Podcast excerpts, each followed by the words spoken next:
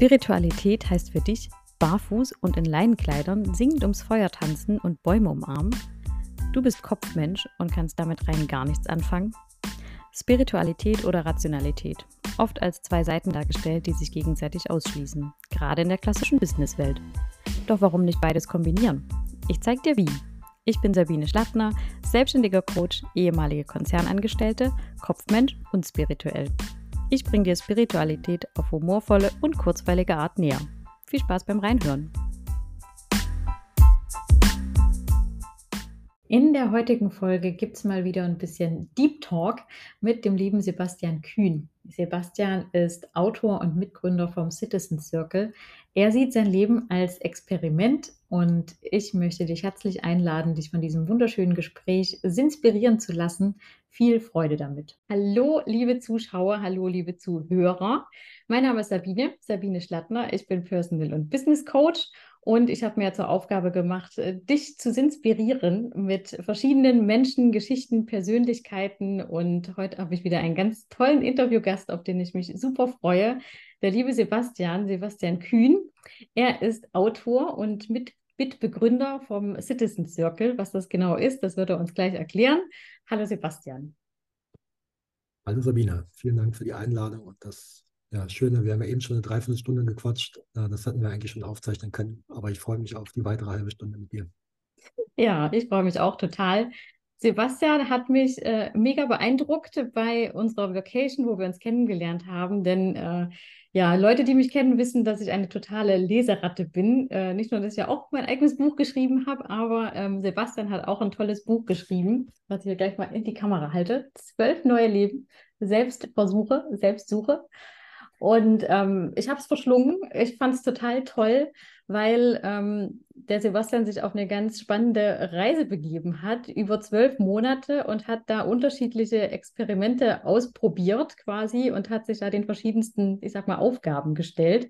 Und ähm, ich in das Thema direkt einsteige, vielleicht erklärst du erstmal noch kurz, was der Citizen Circle ist, weil das habe ich jetzt hier gerade schon so angeteasert, aber nicht erklärt, was es ist. Vielleicht magst du kurz sagen, äh, was du da eigentlich machst, was ihr da macht und was das ist. Genau, ich versuche mal ein bisschen Kontext auch zu mir zu geben. Ähm, ich bin jetzt äh, 40, dieses Jahr 40 geworden und bin vor ja, zwölf Jahren ungefähr ins Ausland gegangen und habe mich auch vor zwölf Jahren selbstständig gemacht. Da war so mit Ende 20 ein Bruch in mein Leben, eine totale Neuorientierung und habe einfach super viel ausprobiert. Also da kam dieses Ausprobieren, Experimentieren schon in mein Leben ähm, und zwar vor allem mit verschiedenen Geschäftsmodellen. Ich habe äh, Sachen exportiert aus China, in Deutschland verkauft. Ich habe ähm, Übersetzungen angeboten, eine Agentur gegründet, wirklich ganz, ganz viel probiert, einen Blog gestartet und einen Podcast und Online-Kurse gemacht. Und was aber hängen geblieben ist, immer bei allen diesen Themen, war die, eine Art von Community. Und irgendwann gab es für diese Community auch einen Rahmen. Das ist der Citizen Circle, heute immer noch. Den gibt es seit acht Jahren und ist im Grunde ein Unternehmernetzwerk. Ähm, wir sind gerade über 500 Mitglieder, die einen monatlichen Beitrag bezahlen. Ähm, und dafür stellen wir eine Online-Plattform zur Verfügung, wo wir, äh, gibt es Lernangebote, Online-Workshops, äh, vierwöchige Challenges, Mastermind-Gruppen, virtuelle Networkings. Also es geht immer darum, gemeinsam unsere Ziele zu erreichen, uns gemeinsam zu unterstützen.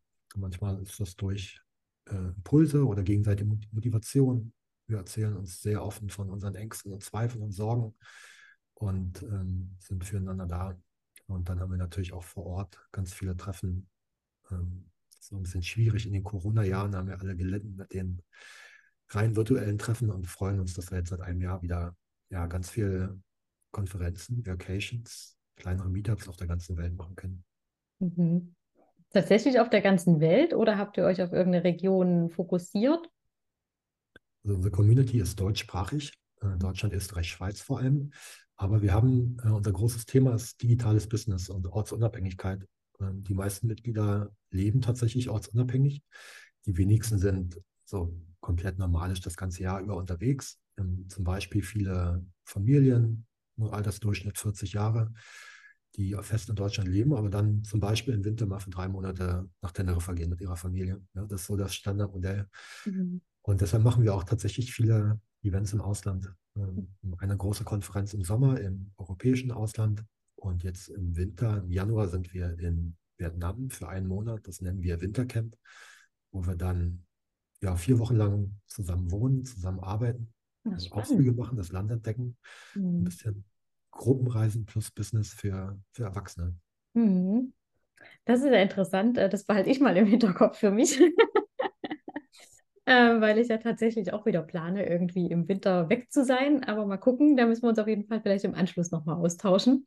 Äh, sehr, sehr cooles Projekt. Du hast gesagt, seit acht Jahren gibt es euch tatsächlich schon. Ja, sehr cool. Und du hattest mir vorher auch erzählt, du bist ja auch schon ganz lange äh, auch unterwegs im Ausland als digitaler Nomade. Wie ist die Entscheidung bei dir so zustande gekommen? Ja, es war gar keine aktive Entscheidung. Also ich habe irgendwann äh, gemerkt, nach zehn Jahren Studium, Festanstellung, dass immer nach ein paar Monaten so eine Unzufriedenheit kam. Egal, ob das ein großer Konzern oder ein kleines Startup war.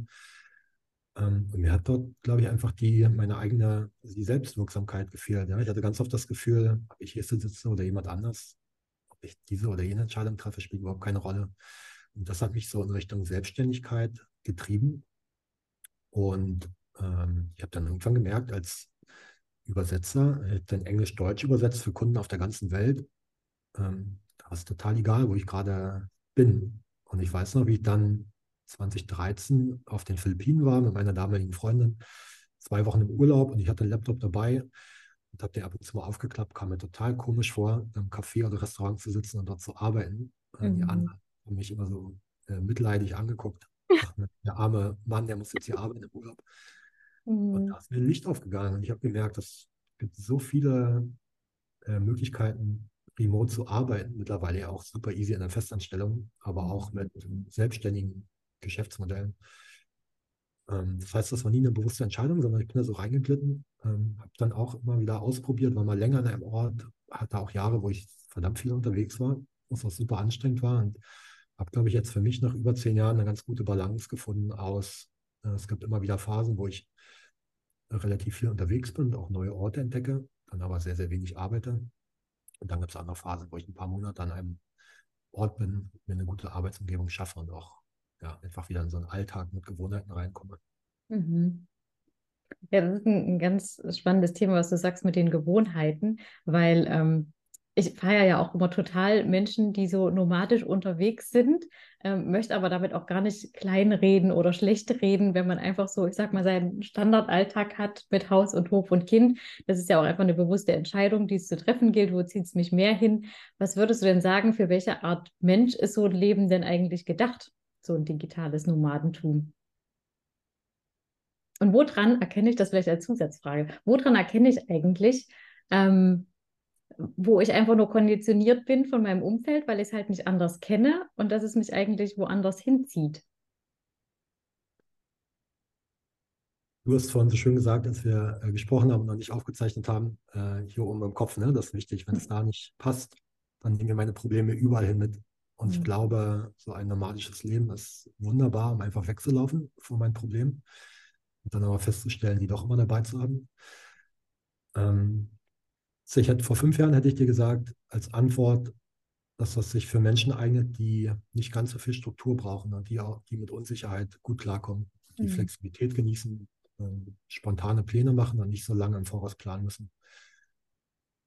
Mittlerweile habe ich so viele Leute kennengelernt, die von ihrer Persönlichkeit her genau aus der anderen Richtung kommen, totale Kontrollfreaks sind, sehr, sehr mhm. langfristig planen und sich dann aber oft durch ein Ereignis, durch einen Schicksalsschlag dazu entschieden haben, mal was ganz anderes zu machen im Leben. Und die sind losgezogen und das hat ihr Leben so bereichert, äh, mal nicht über alles die Kontrolle zu haben und auf die ganzen Umstände reagieren zu müssen. Mhm. Deshalb fällt mir das super schwer und es ist, glaube ich, auch nicht vernünftig, da so eine pauschale Antwort zu geben.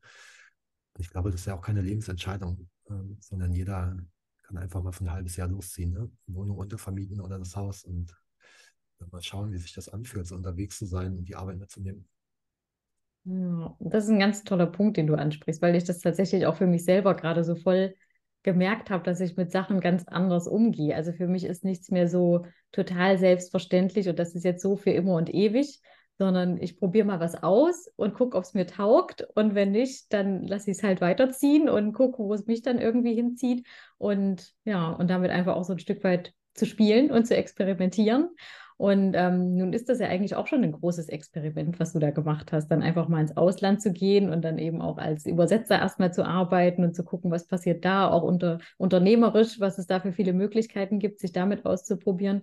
Wie bist du dann zu diesem äh, großen Experiment hier gekommen mit den zwölf Monaten und da jeden Monat irgendwie eine krasse andere Erfahrung zu machen. Also um das mal ein bisschen anzuteasern, ja, für alle, die äh, gerade zuhören und zuschauen. Ähm, da sind so Sachen dabei wie das Nudistencamp für einen Monat war es, glaube ich, oder auch den Franziskusweg, den du gegangen bist mit irgendwie 500, 600 Kilometern, glaube ich, oder auch die, die Einöde in Schweden. Schweden war es, glaube ich, ne? Ähm, also ganz spannende Sachen dabei gewesen. Wie, wie bist du dazu gekommen? Wo hast du gedacht, so, okay, krass, jetzt bin ich an dem Punkt, wo ich irgendwie so das, das ganze nächste Jahr tatsächlich solchen krassen Experimenten widme? Ich glaube, es gab verschiedene Auslöser. Ähm, einer davon war sicher, dass ich mir das so meine Selbstständigkeit, habe ich es mir relativ bequem gemacht und das lief nach fünf, sechs Jahren auch finanziell ganz solide. Und ich wollte mal wieder mein Leben aufrütteln und mal wieder was Neues auszuprobieren. Also da war so ein richtig innerer Drang danach, ähm, mal wieder so meine eingefahrenen Gewohnheiten und Konzepte zu hinterfragen. Und gleichzeitig kann ich mich erinnern, dass ich damals 2017 war ich sehr aktiv auf Facebook und Instagram und diesen ganzen Social Media Plattformen und mich haben diese Diskussionen so abgestoßen. Das waren immer so schwarz-weiß-Diskussionen. Die einen waren immer dafür und die anderen dagegen. Mhm. Und eigentlich hatte keiner, inklusive mir, irgendeine Ahnung, wovon er oder sie da redet. Und ich habe selber, selber gemerkt, wie viele Vorurteile ich mein Leben lang schon mit mir rumschleppe. Ja, Vorurteile gegenüber Nudisten und ihre Mieten, die irgendwo in der, Walachei leben und Menschen, die in einer speziellen Ernährungsform und Spitzensportlern. Und ich hatte so viele Ideen in meinem Kopf, wie diese Menschen sind, wo ich keine Ahnung hatte. Und dann habe ich mir gesagt, jetzt, ich will selber mal, ich will selber mal jeweils einen Monat mich in diese Lifestyle, in diese Lage von speziellen Personengruppen hineinversetzen und mal auszuprobieren, wie sich das anfühlt. Und ich hatte damals einen Blog mit relativ vielen Lesern und habe da nach Ideen gefragt für Experimente, hatte eigene Ideen und dann habe ich abstimmen lassen und habe gesagt, ich mache in 2018 immer das Experiment im Folgemonat mit den meisten Stimmen. Und so ist es dann auch gekommen. Und es war ein sehr turbulentes, erkenntnisreiches Jahr. Mhm. Würdest du sagen, dass das so ein, also auch ein für dich krassestes Experiment oder einen krassesten Monat gab oder auch einer, der dich am meisten bewegt hat? Was waren da so die Highlights für dich? Das prägnanteste für mich war das, was du angesprochen hast, als Einsiedler. Der Einsiedler hieß es, in einer einsamen Hütte in Schweden. Da bin ich mit dem Auto hingefahren. Das war vollgeladen mit Lebensmitteln. Und ich hatte da eine Hütte, ähm, die keine Nachbarn hatte, im Umkreis von zwei Kilometern. Ich hatte keinen Telefonempfang, kein Internet. War wirklich, ich habe 30 Tage lang keinen Menschen gesehen. Und das war super spannend, was das mit mir und wahrscheinlich auch mit jedem anderen macht. Ähm, also ich habe da festgestellt, ich war in meinem Leben noch nie länger als 24 Stunden allein. Es war immer, ich war immer in Kontakt, ähm, mhm. vielleicht nicht persönlich, aber zumindest über SMS oder WhatsApp oder habe mal jemand angerufen, wenn, wenn ich meinen eigenen Gedanken gerade nicht zuhören wollte. Und dann einen Monat lang keine Rückmeldung von außen zu bekommen und ganz allein zu sein mit, mit meinen Gedanken, das war manchmal super schön und manchmal ganz schön hart. Mhm. Also das hat mich wirklich nachhaltig geprägt und ist immer noch sehr präsent in meinem Kopf. Und dann gab es andere sehr unterhaltsame und auch lehrreiche Experimente. Ich habe einen Monat meinen Müll, den Müll, den ich verursacht habe, auf dem Rücken getragen. Ich wollte mal schauen, der Durchschnittsdeutsche verursacht 50 Kilogramm Haushaltsmüll im Monat. Ich habe es mit zwei Kilogramm geschafft, mit sehr, sehr viel Aufwand. Das war super spannend. Ähm, hatte einen Fitnessmonat, das war witzig. Hatte, habe mich als Frutarier einen Monat lang nur von Obst und Nüssen ernährt. Das ist auch super spannend, mal einfach meine Ernährung zu hinterfragen. Versucht einen Monat anonym zu leben, ja, ohne einen digitalen Fußabdruck zu hinterlassen. Ach, super spannend. Also mich mal mit Themen zu beschäftigen, mit denen ich vorher keine Berührungspunkte hatte. Da entstehen gleich wieder 10.000 Folgefragen in meinem Kopf. Ähm, was war für dich so die weil du angesprochen hattest als Einsiedler, dass dir das eigentlich bis heute ja irgendwie noch so, so nachgeht. Was war da für dich so eine wichtige Erkenntnis oder wo du vielleicht auch wirklich in deinem Alltag jetzt auch immer noch was änderst oder anders machst als vorher? Die, die Frage, die auch sehr präsent dann in meinem Buch war, was ich im Folgejahr geschrieben habe, ist, wer bin ich eigentlich, wenn niemand zuschaut? Und so war das in Schweden, ne? da schaut keiner zu. Und wie sehr mir da bewusst geworden ist, dass ich mich da anders verhalte, als wenn ich unter Menschen bin. Es ist total egal, wie offen wir beide miteinander reden, ne? aber ich verhalte mich anders, wenn du mir zuguckst. Und wenn ich da alleine in Schweden in meiner Hütte sitze, dann, dann war ich nicht so oft duschen, dann habe ich mich nicht rasiert, dann war Essen, mir nicht, mir nicht besonders viel Mühe gegeben beim Essen. Ähm, sind ganz, ganz viele Sachen, bei denen mir bewusst geworden ist, die mache ich nur für andere. Mhm. Und der zweite ganz, ganz wichtige Punkt war, ich habe gemerkt, wie mein Kopf immer leerer geworden ist über die Zeit. Am Anfang saß ich da, habe mich gelangweilt ohne Ende, aber mein Kopf war voller Gedanken. Ich hatte wirklich tagelange Kopfschmerzen, weil da so viel los war. Und es wurde von Woche zu Woche ruhiger. Und ich bin dann, ähm, das war so, das war so friedlich in meinem Kopf zum Schluss und schön. Und ich hatte so, so viel Klarheit. Und dann bin ich zurückgefahren zur Fähre nach Trelleborg und musste unterwegs tanken und war in einem Shoppingcenter. Da war total normale Lautstärke, aber für mich war das so laut. Diese Kaffeemaschinen, die da gerasselt sind. Alle Menschen mit ihrem Handy in der Hand rumgelaufen. Eine Lautstärke, so viele Eindrücke, die konnte mein Kopf überhaupt nicht verarbeiten nach dem Monat. Und das ist natürlich unser aller Alltag. Und in diesem Alltag ist es super, super schwer, klare Gedanken zu fassen. Und das merke ich jetzt auch immer wieder. Ich glaube, jetzt habe ich schneller ein Bewusstsein dafür, wenn mein Kopf mal wieder vollgeladen ist mit zu viel Müll, also mit nicht hilfreichen oder stressigen Gedanken und ich mal wieder ein bisschen Ruhe brauche, damit mein Kopf alles loslassen oder verarbeiten kann, was mir nicht nützlich ist. Du hast, glaube ich, erzählt gehabt auch in der Vacation, dass du auch jetzt immer noch mal äh, ab und an so ein paar Tage in die Einsamkeit gehst. Machst du das regelmäßig? Also, dass du vielleicht sagst, so einmal im Jahr oder immer, wenn es irgendwie gerade zu viel wird? Ja, ich habe keinen festen Zeitpunkt, aber ich war vor zwei Wochen wieder in Slowenien hinter so einem Weinberg, ganz allein für mich ein paar Tage, ohne andere Menschen zu sehen. Und ich genieße das mittlerweile so sehr. Das war früher für mich eine absolute Qual. Ja, in meinen 20ern, so äh, während des Studiums Freitagabend alleine zu Hause sitzen, das war für mich das Schlimmste, was es gibt. Und mittlerweile, also ich bin sehr, sehr viel durch meine Community-Arbeit, sehr viel mit Menschen zusammen und ich genieße das so sehr, alle paar Monate mal wirklich total zurückgezogen zu sein. Machst du denn auch so einen äh, kompletten digitalen Detox? Weil du mir im Vorgespräch ja auch schon erzählt hast, du bist auf Social Media auch nicht mehr so präsent. Ähm, wie handhabst du das da? Also wirklich dann auch alles aus, kein WhatsApp, kein Telefon oder wie machst du das dann? Nee, also ähm, wir haben das so in unserer Arbeit, in unserem Team im Citizen Circle, ähm, haben wir wieder Urlaubszeiten eingeführt. Das ist auch ein schönes Learning in der Selbstständigkeit, dass Urlaub schon sehr, sehr sinnvoll ist. Also wirklich richtiger Urlaub. Äh, vier Wochen pro Jahr. Und das sind auch die vier Wochen, wo ich dann komplett offline bin. Ähm, und sonst bin ich auch einfach mal für mich allein und arbeite dann aber auch trotzdem weiter. Hm. Ja, total spannend. Ähm, ich habe schon gerade wieder gedanklich weitergedacht, auch an die, an die anderen Experimente, äh, weil du noch so ein paar angesprochen hattest. Auch mit dem Frutarier fand ich total interessant. Oder auch der Muskelmann, wo du super viel trainiert hast. Ist von solchen Sachen auch noch was hängen geblieben, dass du sagst, so auch was Ernährung angeht oder Bewegung, dass du das jetzt nochmal anders wahrnimmst, bewusster wahrnimmst? Ja, es, also wirklich aus jedem Monat ist was hängen geblieben. Ähm, aus dem Muskelmann-Experiment ist die Faszienrolle zum Beispiel hängen geblieben. Mhm. Äh, ein paar Dehnübungen, die ich seit fünf Jahren, nicht jeden Tag, aber mindestens jeden zweiten für zehn Minuten am Morgen mache. Mal hier mein, mein ISO-Becher, den habe ich mir gekauft in dem Müllsammlermonat. Ja. Den ich seit fünf Jahren. Also ist nicht mehr der gleiche. Ich habe mir zwei oder dreimal schon den gleichen wieder nachbestellt. Um einfach einmal Müll zu sparen, automatisch immer so eine Erinnerung zu haben, ähm, genug Wasser zu trinken, immer heißen Tee dabei zu haben. Das sind so kleine Gewohnheiten, die mich nicht mehr anstrengen, die sind so in meinen Alltag übergegangen.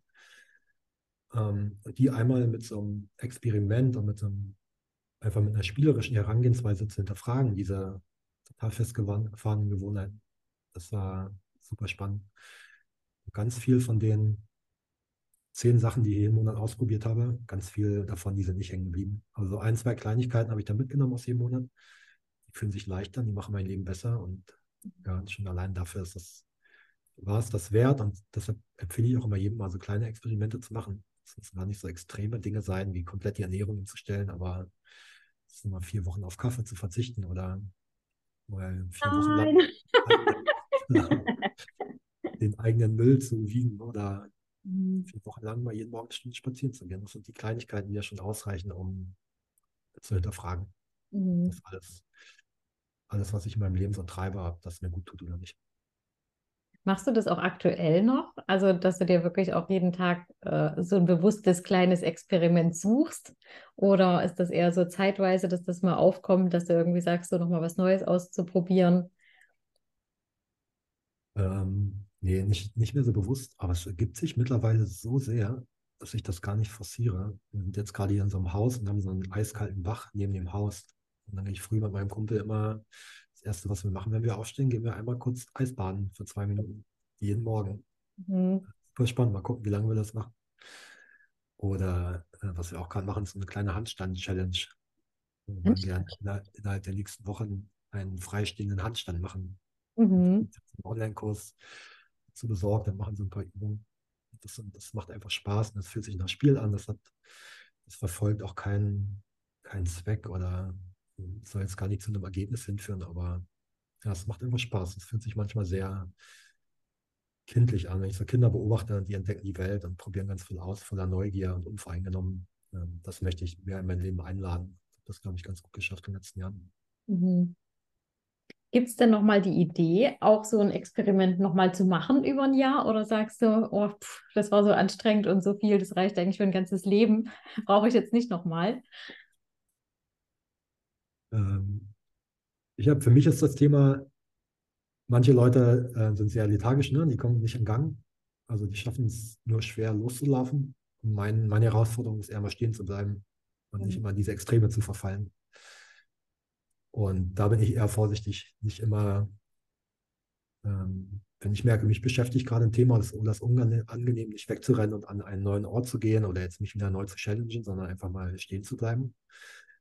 Ähm, das ist für mich die, das Thema, was mich gerade umtreibt. Und ich habe auch gemerkt, das war spaßig und motivierend, das mal so sehr öffentlich zu machen, das ganze Jahr. Ähm, das würde ich nicht nochmal machen, sondern wird es eher für mich oder eine, mit einer kleinen Gruppe von Freunden machen, wenn mir irgendwelche verrückten Ideen kommen. Ne? Aber das ist nichts Konkretes geplant. Okay. Ich habe gerade noch gedacht, du hast ja auch so ein ähm, Fragenset. Äh, ich hatte nicht reingeguckt bei der Vacation tatsächlich, aber vielleicht magst du das nochmal so ein bisschen anteasern und auch sagen, hast du so eine, so eine Lieblingsfrage zum Selbstreflektieren, die du auch so den Zuhörern und Zuschauern mitgeben kannst?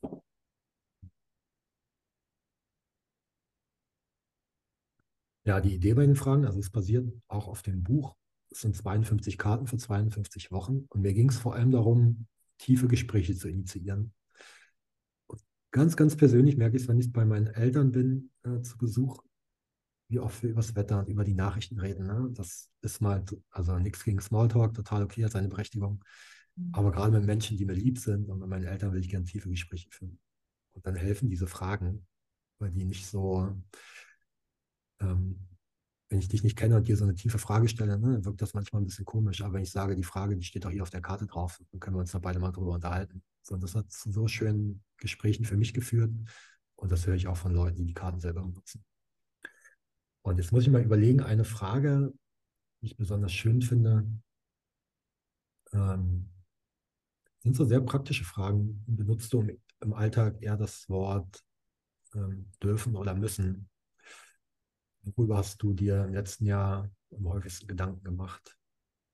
Was ist das schönste Kompliment, was du je bekommen hast? Das sind schon Fragen, die jetzt nicht so super abstrakt sind, sondern sehr konkret. Und unter der Frage steht immer ein kleiner Impuls, der dazu passt, der Mhm. dazu ermutigt, mal kleine neue Dinge auszuprobieren.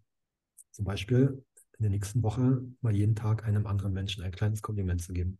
Mhm. Lassen sich deine Eltern da gut drauf ein, auf solche Fragen? Ja, doch, es klappt immer so eine Stunde und dann, dann ist die Luft raus, aber Mhm. doch, äh, das ist am Anfang immer ein bisschen Abwehrhaltung da und dann haben wir schon schöne Gespräche geführt. Mhm. Ja. Ja, voll toll. Also äh, kann ich auch voll unterstreichen, auch gerade was du gesagt hast mit dem, so wenn es auf so einer Karte steht, dann lassen wir uns auch nochmal eher drauf ein, als wenn wir plötzlich mit so Deep Talk ums Eck kommen, weil äh, ich habe auch schon gemerkt, damit kann ich manchmal auch Menschen total überfordern. Weil, was ich auch so gemerkt habe, ähm, auch bei mir selber, so dass wir auch so dazu neigen, so schnell irgendwie so eine Antwort parat zu haben. Und gerade so Fragen, die wir nicht immer gestellt bekommen oder wo wir nicht direkt eine Antwort haben, das kann auch schnell super verunsichern. Also auch bei, bei Coaching-Klienten oder so merke ich, dass so dieses äh, zack, nächstes, weiß ich nicht so, aber schnell weg. Aber sich auch mal wirklich so selber die Ruhe zu nehmen oder auch wenn man tatsächlich zusammen ist, so dieses, ich muss nicht sofort eine Antwort parat haben. Ich darf das auch mal ein bisschen wirken lassen so und darf da einfach auch, also wir reden auch immer so ein bisschen von den hypnotischen Wirkungen von solchen Fragen, weil sie ja. ja einfach mal was ganz anderes anregen irgendwie. Und das finde ich total schön, auch mit solchen Kartensets äh, wie jetzt von dir, sowas eben auch mehr so ins Miteinander irgendwie zu integrieren. So. Und damit ja auch letzten Endes, komme ich gleich wieder zum nächsten Punkt eigentlich, auch Leute nicht auszuschließen. Also ich merke schon auch so, äh, dass ich manchmal dann so einen Stempel draufdrücke und denke, so ja, mit dem und dem kannst du da eh nicht so drüber sprechen. Aber das ist ja auch ein Vorurteil, was ich habe. Und es geht schon. Die Frage ist halt, wie und holt man denjenigen auch da ab, wo er steht. Und da finde ich, so ein Kartenset ist da auch ein ganz, ganz toller Einstieg. Kann man das auch bei Amazon bekommen oder auf welcher Plattform bekomme ich das am besten? Ja, am besten auf meiner eigenen Seite. Ähm, ist mir immer lieber als Amazon, aber es gibt es auch bei Amazon oder unter 12neueleben.de. Das verlinke ich auf jeden Fall hier direkt unter dem Video. Ähm, ich habe ja vorhin schon gesagt, du bist jetzt nicht so auf Social Media aktiv, aber der Citizen Circle ist auf Instagram. Da würde ich das Profil auch mit unter dem Video verlinken. Äh, ja, und ansonsten natürlich, wie gesagt, auch die Webseite, äh, wenn man mit dir in Kontakt treten möchte. Und ähm, wo erfährt man denn was auch über die Events vom Citizen Circle? Auch dann bei Instagram direkt oder habt ihr da nochmal eine separate Seite oder? Genau, bei Instagram, ähm, da posten wir immer News, was gerade so los ist bei uns in der Community, aber auch auf citizencircle.de gibt es eine Eventübersicht. Super, okay. Dann packe ich das alles unten in die Show Notes. Sebastian, hast du noch abschließend irgendwas, was du unseren Zuschauern mitgeben möchtest, irgendeinen abschließenden Impuls, noch eine schöne Frage. Dir gehört das letzte Wort. Dankeschön. Ich fand das schön, was du eben gesagt hast mit den Vorurteilen. Und ich, wenn ich anderen Menschen begegne, ne, die sind immer ein Spiegel für mich selber. Mhm. Und mir ist irgendwann bewusst geworden, dass ich mich seit Beginn der Pubertät habe ich mich selber so in Schubladen gesteckt ne, und habe mir eine Identität aufgebaut und habe Sachen in mein LinkedIn-Profil oder auf meiner Visitenkarte geschrieben, um irgendjemand zu sein oder irgendetwas zu haben. Und je mehr ich das selber mache, je mehr packe ich andere Menschen auch in Schubladen, mich selber und andere. Und wie gut mir das tut und wie viel Fried, also wie friedvoller und leichter das mein Leben macht, mal diese Schubladen wieder aufzumachen. Und wenn ich die bei mir selber aufmache, dann kann ich auch anderen Menschen viel, viel offener gegenübertreten und erlebe so viele Überraschungen. Und da helfen natürlich so eine Fragen dabei. Mich andere Menschen schon so oft überrascht, dass eine erste Abneigung dann in eine tiefe Freundschaft gemündet ist. Mhm. Das würde ich uns allen wünschen. Ähm, uns da vielleicht wirklich kleine Kinder. Ja, mein Bruder hat jetzt drei, drei Kleinkinder. Und wenn ich die beobachte, wie die aufeinander zugehen, miteinander umgehen, wie die spielerisch die Welt entdecken, dann inspiriert mich das total und dann will ich mir davon eine ganz, ganz große Scheibe abschneiden. Ja, und das wünsche ich uns allen, dass wieder, wieder mehr uns erlauben zu spielen, auszuprobieren, Kind zu sein. Mhm. Das Leben als Experiment sehen. Ganz lieben Dank, Sebastian. Hat mir super viel Spaß gemacht und ich freue mich schon aufs nächste Mal. Vielen Dank, Sabine.